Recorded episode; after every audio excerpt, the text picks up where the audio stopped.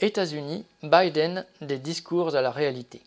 À la Maison-Blanche, depuis 100 jours, Joe Biden veut donner un coup de fouet à l'économie américaine au moyen de plans de relance ambitieux, sur le papier du moins. Le financement de ces milliers de milliards de dollars de dépenses étatiques devrait, selon Biden, reposer sur des hausses d'impôts pour les riches, et il n'en faut pas plus aux commentateurs pour gloser sur un président qui emmènerait les États-Unis à gauche toute. Ces discours ne sont en grande partie que des déclarations d'intention, pour l'instant du moins.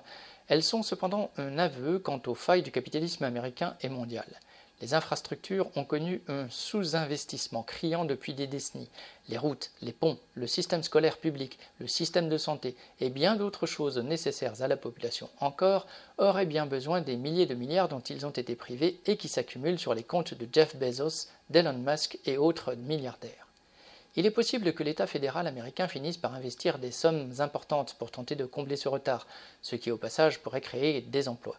Que l'État, comme il l'a fait aussi en France après la Deuxième Guerre mondiale, soit obligé de se substituer aux capitalistes pour investir dans les infrastructures ne serait pas pour autant du socialisme ou du communisme. Ce type d'étatisme est là pour éviter aux capitalistes d'avoir à engager des investissements lourds et leur permettre de consacrer leurs capitaux à des placements rentables à court terme. Mais entre les intentions affirmées de Biden et ce qu'il pourra réaliser, il y aura un écart, un fossé même, car ce n'est pas le président américain qui peut décider du budget de l'État fédéral, mais le Congrès. Or, les sénateurs républicains y sont à égalité avec les démocrates et peuvent entraver bien des décisions en estimant que cet argent serait mieux utilisé ailleurs, par exemple en allant directement enrichir les milieux d'affaires qui leur sont proches. En annonçant des dépenses publiques importantes, Biden a commencé un processus de négociation avec les républicains avec lesquels sont d'accord certains élus démocrates qui veulent détruire ses plans initiaux. Il a déjà fait des concessions, abandonnant sa promesse électorale d'augmenter le salaire minimum fédéral à 15 dollars de l'heure. Il en abandonnera certainement d'autres en échange du vote de quelques républicains. Cela entraîne en réaction la critique de ce que l'on appelle l'aile gauche des démocrates. Le centriste Biden louvoie aussi sur le financement de ses dépenses. Les républicains ne veulent pas du retour de 37% à 39,6% de la tranche marginale de l'impôt fédéral sur le revenu, c'est-à-dire à la situation d'avant la baisse d'impôt pour les plus riches décidée sous Trump en 2017.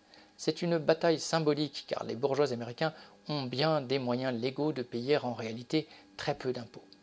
Quant à la proposition de doubler les impôts sur le revenu du capital en faisant passer leur pourcentage de 20 à 39,6% pour ceux qui gagnent plus d'un million de dollars par an, elle a encore moins de chances d'être adoptée par le Congrès. Janet Yellen, la secrétaire au Trésor de Biden, avait aussi parlé il y a quelques semaines d'œuvrir à un accord international pour taxer les multinationales. Il n'est évidemment pas prêt de voir le jour. En attendant, lors de la dernière année fiscale, 55 des plus grandes entreprises ayant déclaré des bénéfices au fisc américain n'ont payé aucun impôt sur ceux-ci. Cela a même été le cas sur les trois dernières années pour 26 d'entre elles, dont les profits cumulés se sont montés à 77 milliards de dollars. Plusieurs ont même touché un chèque du fisc pour un total de 3,5 milliards. Tout cela est le résultat des exemptions fiscales décidées par le Congrès au fil des ans. On verra ce qu'il en sera des intentions de Biden. Le plus probable est que l'État fédéral continuera de s'endetter à grande vitesse, comme il le fait d'ailleurs en permanence. Quant aux besoins primordiaux des classes populaires, avant tout d'un emploi et d'un salaire pour chacun, ils sont totalement étrangers aux préoccupations des démocrates comme des républicains, sauf période de démagogie électorale. Lucien Détroit.